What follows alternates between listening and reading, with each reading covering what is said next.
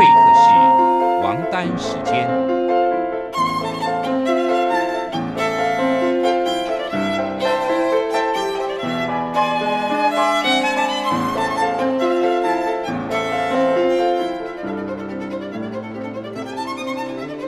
由天安门学生运动领袖王丹主讲。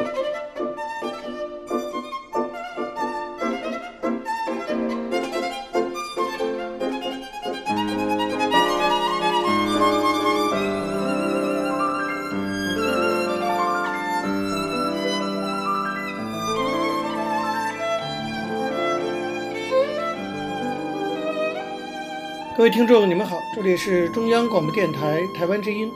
台湾会客室王丹时间，我是主持人王丹。首先呢，我们要进行的是第一个单元——大陆时事评论。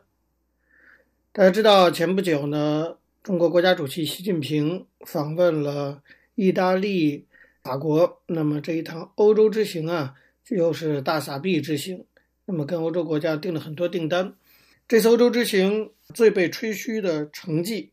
就是意大利宣布加入这个“一带一路”的计划，让中资进入到这个欧洲最大的国家之一。那么，欧洲的这种变化应该说由来已久。早在两千零八年的时候，大家记得那时候全球爆发金融危机，欧洲呢也是受到非常大的冲击，像希腊这样的国家差一点破产，所以那个时候他们需要大量的资金能够帮他们纾困。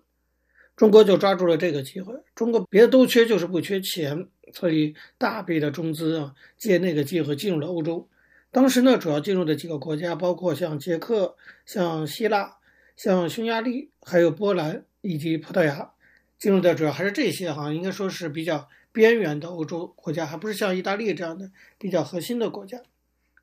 大家都知道，中资的进入呢，其实只是一个用钱开路的一个先锋。中共撒钱，它真正的目的应该是属于地缘政治性质，那就是说要扩大中国对欧洲国家的影响力。其实啊，欧洲国家对此呢也是心知肚明的，但是呢又无法摆脱金钱的诱惑。如何因应？现在整个欧盟啊这些国家，我觉得内心非常的纠结。当然，这种纠结呢也来自于这个对华政策制定的这种大的哈政治和经济环境。的复杂性，这种纠结也是复杂性造成的。为什么这么说呢？因为一方面啊，美国现在表现出非常积极的姿态，要求欧洲国家、欧盟加入对抗中国的一个阵线。那么澳大利亚已经加入这个阵线了。美国过去几个月以来啊，一直在说服和威胁那些考虑使用中国的华为公司的 5G 设备的盟国。美国国务卿蓬佩奥甚至表示说啊，美国将不会跟那些使用华为公司设备的盟国分享情报。美国虽然下了这么大的功夫啊，甚至口出威胁，但是其实成效并不大。因为英国德国也并不买他的账，他们都表示说，他们不可能啊支持美国的立场，在这个 5G 网络的建设中完全排除掉华为公司。那么，为什么欧洲国家有这样的反应呢？这里原因也非常复杂。首先呢，就是现在美国这个特朗普上台以后啊，欧美之间可以说是相当的缺乏信任。过去啊，在奥巴马时期，欧美关系很好，但川普上来之后呢，当然这个川普这种人哈，他的那种表现呀、啊，他的美国孤立主义等等啊，那么跟欧洲国家之间冲突不断，所以欧洲主要的领袖啊，对川普的蛮横内心是不满的。像欧洲的领军人物，这个德国的总理梅克尔。就表示说，德国有定义自己的安全标准的主权。德国执政的基民盟的议会党团主席也表示说，说我们完全有能力处理自己的安全政策原则，不需要美国大使提示。所以你看，欧洲这些国家历史上哈，他其实就很讨厌美国的指手画脚。过去法国的总统戴高乐哈就一心想让欧洲脱离美国的这种控制。所以这里头有这种历史的上的脉络，或者说历史夙愿。其次呢，欧洲国家呢也有一种不知道哪儿来的哈，我真不知道他们怎么搞的，就特别的天真。他们认为啊，就是透过对华为及其软体的那种严密监视，华为公司的设备带来的对国家安全的风险，完全是可以控制的。我觉得这真是太天真了。但是他们就是这么看法。当然，第三个原因也很简单，就是钱。简单讲就是经济考量。你比如说，很多的大企业，它要参与这个网络建设，它要不使用华为设备的话，当然也可以啊，用别的这些类似的设备。可是呢，成本就会很高，因为华为的东西便宜。你现在世界上能够把五 G 基站和最先进的微波技术结合起来的，成为一个基站的，世界上只有华为这个公司能够做到。所以确实呢，欧洲的这个建设它也离不开这个华为公司。但另一方面，由于中国的咄咄逼人呢，欧盟国家的态度其实也在发生一些变化。你比如说，三月十二号，欧盟执委会就公布了一份欧中关系战略展望文件，说中国呢是经济竞争者。这等于说什么呢？就是把中国啊给视为战略对手了。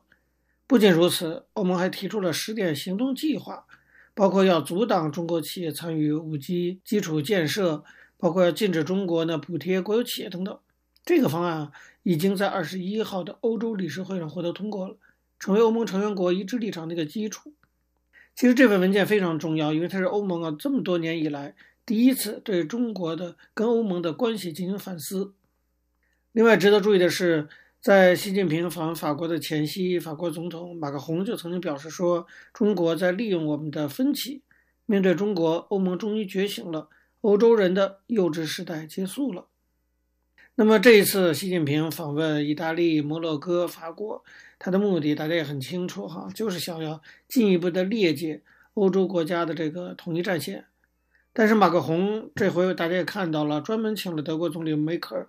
和欧盟理事会主席容克三个人三对一一起跟习近平见面，不是单独的一个一个见。其实呢，当然这种动作就是要展现欧洲国家是非常团结的，是一个整体。这也是对习近平试图裂解欧洲的一个回应。可见啊，这些欧洲国家的领导人，他们内心是十分清楚的。他们既知道中国在试图分化欧美关系和利用欧洲国家，也知道自己过去对中共的认识非常的幼稚。那么问题就是说，这样的决心、这样的认识能不能化为具体的行动，这才是个麻烦。你比如说，欧洲国家并不团结，现在意大利就不顾美国和德国、法国的警告，就跟习近平已经签订了一带一路的协议，这是第一个配合中国的 G7 的国家哈。那么这个协议啊，涉及到意大利的四个港口，其中像热那亚港，这是意大利最大一个港口，那么中方呢将持有这个港口的股权。这是相当严重的一个事情啊！此外，还包括意大利的水果啊，可以出口到中国等等。另外，你像除了意大利之外，你比如捷克，捷克的总统就曾经说过，说希望自己的国家捷克能够成为帮助中国在欧洲扩张投资的一艘不成的航空母舰。捷克呢，这样的向中国表态哈。那么现在，中国远洋集团其实已经取得了希腊雅典的比雷埃夫斯港的掌控权，作为进入欧洲的跳板。所以希腊也站在中国这边，他也曾经在联合国的论坛上发言，反对欧洲国家去批评中国的人权状况。你看，从意大利到这个捷克到希腊，就算你法国、德国有再大决心，欧盟要有这些国家的话，整个欧洲还是不团结的，内部也是一团的纠结。那么欧盟国家既要警惕中国的政治意图，又要顾及自己的经济发展，既要在欧盟内部取得共识。又要在与美国的关系上有所平衡，这是多么大的纠结呀！所以这样的纠结之下，它集体性的战略就很难制定。我觉得呢，欧盟其实面临的真正的挑战还不是来自中国，而是来自内部。好，各位听众，由于时间的关系，我们休息一下，马上回来进行下一个单元。我曾经问个不休，你何时跟我走？可你却总是笑我一无所有。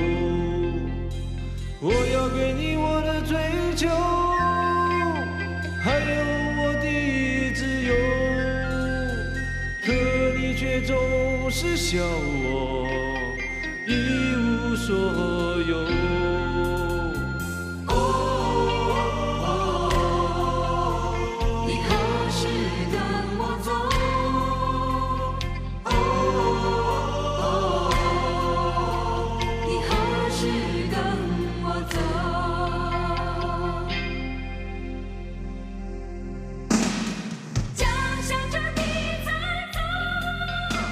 各位听众，你们好，这里是中央广播电台台湾之音，台湾会客室王丹时间，我是主持人王丹。我们接下来进行的是历史回顾专栏，在这个专栏中呢，我们要根据一些当事人的口述历史，回顾一下中国改革开放四十多年来走过的历程。我们根据的是欧阳松等主编的《改革开放口述史》一书。那么从本周起呢，我们要介绍的是刘钟黎的回忆文章，回忆的是1994年中国进行的一次重要的经济上的改革——财税体制的改革。刘钟黎在回忆文章中提到，1993年，中共中央国务院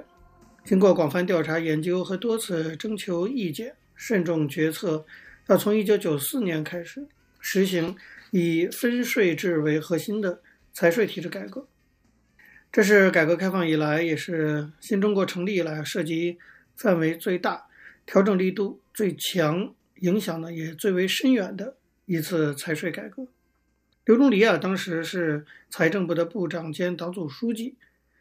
九四年年初又兼任了国家税务总局的局长，可以说是这次财税体制改革的第一责任人。所以呢，他经历了整个的过程啊，才写了这样的一段回忆，说要跟大家分享一下这个经历。从中国一九四九年建立到改革开放前的三十年，中国实行的基本上是高度集中的计划经济体制，这个大家都知道。相应的呢，财政上实行的是一种统收统支的管理体制。这种体制啊，虽然在一定历史条件下发挥过积极作用，但是呢，由于集权过多。管得过死，也抑制了经济发展的活力，因而怎么样最大限度地增强经济活力，就是中国所谓改革开放主要的一个目标，当然也成为财税改革的逻辑起点。事实也是如此，中国改革开放以来的历次经济体制改革，财税制度总是首当其冲，不管进行何种改革，都离不开财税的参与。中共十届三中全会以后到一九九三年，为了适应经济体制转轨需要，以充分调动地方和企业积极性为导向，以放权让利为主线，形成了两个包干体制，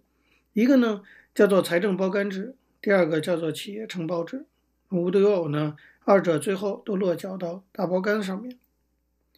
这种所谓的大包干体制啊，按说对激发地方和企业的活力也发挥过。一定的积极作用，但是所谓企业承包经营，实际上是包赢不包亏的。即使包上来的，也跟不上物价上涨，物价一涨，财政就缺了一块。这些呢，都造成了税收来源的困难。同时，地方承包以后，就有了这么种心理呢，就是我增收一块钱，你还要拿走几毛；如果不增收，不就一点都不拿了吗？所以就出现了一种藏富于企业、藏富于地方的现象。给企业减免税，造成不增长，然后通过非财政途径的摊派收取费用，最后生产迅速发展，税收上不来，这样的一种啊财政体制的弊端，从北京和上海我们就可以啊这两个例子就可以看出来。比如说北京吧，当时内部规定在包干期内，财政收入每年只增长百分之四，绝不多收，因为如果多收的话，超过部分呢就要与中央分成。那么分税制以后才发现。北京市啊，就隐瞒了八九十亿元的收入。再看上海，中央对其包干体制规定，以一九八八年核定的作为基数，超过的部分，中央要跟地方五五分成。结果呢，上海实行财政包干五年，年年财政收入是一百六十三亿元到一百六十五亿元之间，基本没增长。这听起来根本就是不可能的事。结果呢，当然就是财政的枯竭，尤其是中央财政收入增长乏力。那么，财政收入占国内生产总值的比重，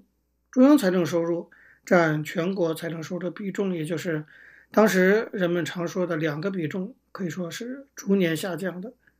财政陷入困境，中央财政连续多年出现被动性的财政赤字。一九九三年在海南召开的一次座谈会上啊，刘钟黎就这个财政部长。他就说过，他说李先念同志兼任财政部长时有上衣和长裤穿，王炳乾同志兼任部长时还有衬衫，到我这儿只剩下背心和裤衩了。我说过去旧小说里面常常提到国库空虚，当时不理解，今天当了财政部长才理解了这四个字，而且体会非常深刻。那时候的国务院的副总理啊，朱镕基就安慰刘仲藜说：“哎呀，你这个财政部长真是囊中羞涩啊。”那么，为了缓解财政困难，也不是没想过一些办法。一个呢是打费的主意，就是以费来补税。二十世纪八十年代中期开征过能源交通重点建设基金，直接呢以平衡预算为目标，这就是费。第二个呢就是中央财政要向地方借钱，要求各省做贡献，借了三次，名为借款，实际上刘备借荆州，有借无还。即使是比较富裕的地区，也不愿意慷慨解囊，所以闹得非常不愉快。真的是中央和地方啊，非常伤感情。所以这些治标不治本的办法，看来不可能从根本上解决财政问题。这样到了一九九三年，中央财政的状况已经难以为继了。朱镕基就讲话了，说如果这种情况发展下去啊，到不了两千年就会垮台，这可不是危言耸听。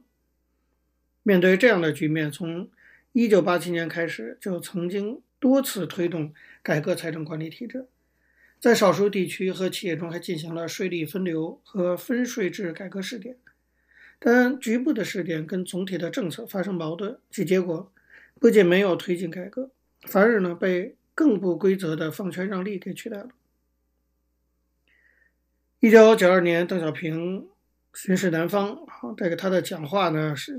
被形容是犹如一声春雷啊，使得大家的思想豁然开朗。十四大上做出了建立社会主义市场经济体制改革目标的决定，并且明确了财税改革的方向和任务，就是逐步实行税利分流和分税制。财政部门长期以来想干的事情、想搞的改革，现在终于可以向前推进了。一九九三年四月二十二号，中央政治局常委会专门听取了财政部长刘仲藜和国家税务总局局长金鑫。关于财税体制改革的汇报，会上啊，常委们不断插话，讨论非常热烈。刘仲藜说，他还记得一个很有趣的细节，也就是江泽民当时的总书记啊，江泽民说：“你们提的方案这么复杂，胆子不小吗？”金星很有意思，答了一句：“科学嘛，就是要大胆假设，小心求证。”四月二十八号，中央政治局常委会正式批准了税制改革的基本思路，并决定呢。由朱镕基来负责几项重大改革方案的领导工作。一九九三年七月中旬，形成了国家与企业分配关系、工商税制和分税制改革三个初步方案。七月二十二号，国务院总理办公会议决定加快财税体制改革步伐，把原定的分步实施方案改为一步到位，要求九月之前拿出具体方案，并于一九九四年一月一日起，在全国推行。为此，中共中央成立了财税改革领导小组，刘仲藜担任组长，金新和财政部副部长项怀成担任副组长。九月二号、三号，中央政治局常委会听取并同意了财税改革方案。这就是一九九四年啊，中国财税改革开始推行的一个大概的背景。那么，至于具体的如何推行的过程，我们下周再继续向大家介绍。各位听众，因为时间关系，讲到这里，我们休息一下，马上回来进行下一个内容。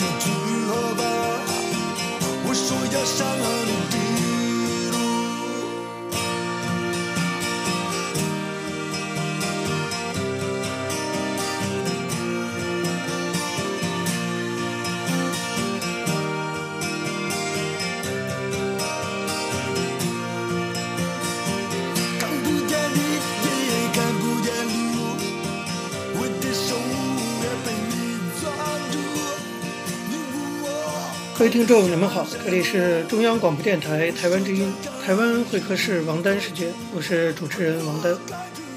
在今天的台湾经验专栏中啊，我们要继续介绍的是台湾公民社会发展中非常重要的一个部分，那就是社区大学的经验。希望这些经验呢，以后也可以成为中国大陆未来类似建设的借鉴。那么在前面几个月的介绍中啊，我们谈了社区大学，主要是从理论这个层面，还有具体的政策的角度，以及回顾与展望的角度来介绍社区大学。那么接下来呢，其实我们要来举一些很具体的例子，就是社区大学的老师和学员非常个人性的这种体验，让我们来了解一下台湾的社区大学真实的这个面貌，可以作为未来中国大陆和类似建设的一个参考。我们首先要介绍的呢，是台北市北投社区大学的老师李思根的一篇文章。他介绍的是社区大学中关于台湾特殊地景赏析的一个体验，这也是社区大学中的一门课程。让我们来听一听这门课程是怎么开设的，是如何教学的。那么李思根在他的文章中说，本人任教北投社区大学为时仅仅半载。虽然只短短一学期课程，但是感受良深，兹简至心得如后：一、缘起，笔者于民国四十三年毕业于花莲师范学校，当时以一个十八岁的青涩少年，即投入阳明山湖山国校之教习，期间并调往泉源分校任主任，直至民国五十三年，也就是一九六四年，台北师大毕业后改派至花莲女中，在这个山中水域。草长莺飞的桃花源北投山区，春风化雨十二载；纱帽山的晨曦晚雾，硫磺谷的喷泉流气，孕育了一群童真稚洁、朴实坚毅的孩子们。虽然在一阵彼岸乡亲、晨昏欢笑、奈何别离今朝的离歌声中挥手，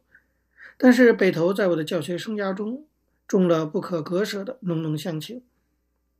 笔者在完成研究所课程，并在美国短暂游学以后，即在花莲教育大学这所大学，后来在一九九七年八月合并给东华大学。笔者在那里任教近三十载，直至九零年退休以后，先后在慈济大学、国立台北教大、台北市立教大等校兼课。记得九五年的一个早上，笔者在市立教大普通地质学课堂里，后排出现了一位年龄五十开外的超龄学生。不但听讲认真，而且勤做笔记。课后好奇之下询问原委，原来是我在泉源分校四十余年前的古董学生。这位热衷教育、社区服务的林姓工程师，希望我回母校北投重作坟墓。除带领这批做阿公阿嬷的学生畅游花东奇山异水之外，并邀我在社区大学开课。这个玄之又玄的奇遇，开启了我从事大中小学半世纪后的最后一扇。教育大门。第二，社区大学的课程结构与经营特色。我虽然是教育界的老兵，小中大学研究所的课程都一一经历，在学校行政与社会服务工作上担任过大学系主任、环保署环评委员等林林总总职务，但是独缺社区大学一环。故应征伊始，首先参观了位于北投新民国中该校的期末成果发表会。也仔细参阅了该校的课程手册，深知北投社大创校近十年，在该校董事长、校长及全体工作人员和师生的共同努力下，筚路蓝缕，艰辛备尝。因为社大学程啊，在台湾尚属草创阶段，在经费拮据、资源有限、时间紧迫的时空背景下，该校以创新、突破、坚韧、投入的态度，展现出社会教育多风。多姿的一页，其课程之掌握与特色可以简细如此：一、区域特色与社经背景之掌握。北投是一个开发久远的观光聚落，火山地景与温泉资源乃区域发展之两大支柱。鱼虫鸟兽、樱花海鱼，交通梭至，游客如织。如此的社经形态，形塑了课程之多样性与活络感。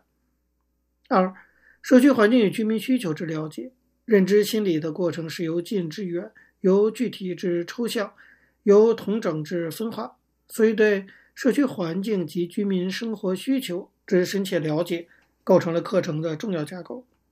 三、紧扣时代的脉动，科学化、生活化、精致化核心课程之建立，在知识爆发的二十一世纪，科技以日新月异的快节奏跃进，所谓百年锐于千载。所以课程自不能隔绝于时代的洪流。以上不过是课程设计的理念基础，但是依据市场学原理，能招到学生以维持学校运作才是硬道理。在少子化且大学饱和的台湾社会，满足学生需求并维持高品质的教学水准是唯一生存之道。北投社区大学即以此目标经营，但是社区大学受法令限制，招收成年且不受学历限制之社会人士，入学也未曾甄试，故初期以艺术、体育、音乐、家事及生活应用等课程居多。在那次简单且生动的期末展示中，北投社大静态的摊位展出许多够水准的书画、编织、工艺、语文、影音等作品，琳琅满目，美不胜收。并在动态的舞台上，各类标舞或虎虎生风或婀娜多姿也各显神通。非社大在课程的轴线上侧重艺术、音乐、舞蹈、语文、电脑及生活科技上，在社区发展营造中做出了重要贡献。浙大借壳新民国中上课，虽然编制设备有限，但是全体工作人员使出了拼命三郎的精神，加上学员的配合，的确令人动容。第三，新尝试与心路历程。在那次展示中，唯一令我失落的是全场缺乏自然科学，就是理科的课程展出。在林同学建议下，我不揣简陋，拿些平常采集的珍奇岩矿拍摄图片，以实话实说、头头是道标题展出，指出石头并非默默无语，而是无所不语，在打哑语、传密音、做暗记，需要你用智慧去揣摩解读。初步反应上称不错。第一份属于学术类自然科学的教学计划表送出去了。课程名称定为“台湾特殊地景赏析”，每周三个小时，内容主要锁定在台湾特殊地质，包括地质、地形、岩矿、生态的了解、体验和评鉴，进而建立永续自然的人文关怀。根据以往的经验，凡自然科学领域的课程在社大招生不易，存活率不高。但是也许是奇迹，选课同学不计旁听，居然有二十四条好汉上门。至于本课程之目标、理念及教学方法，简引如下：理念，本课程以健康养生与环境永续两个轴向为规划依准。目前，普罗大众在生活压力和都市尘嚣夹缝中，过着 HRO、HRS，就是 Home to Office、Home to School，或者 H2，整天窝在家里的刻板生活。以致生活枯燥，思路呆滞，头脑僵化。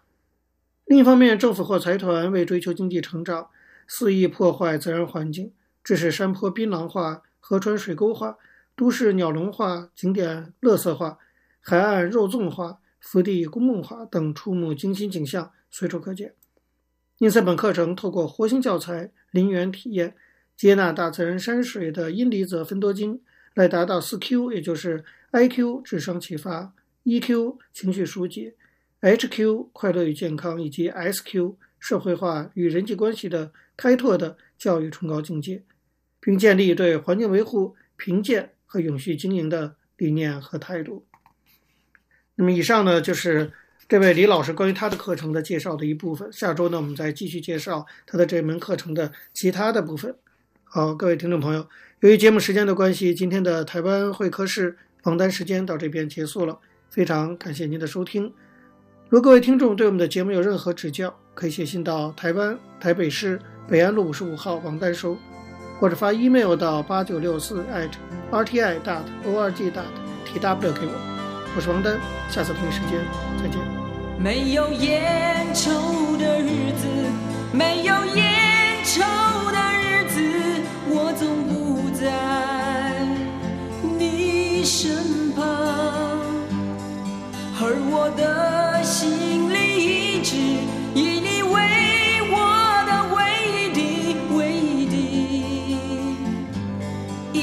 希望。天黑了，路无法延续到黎明，我的思念也条条铺在那个灰色。小镇的街头，你们似乎不太习惯没有蓝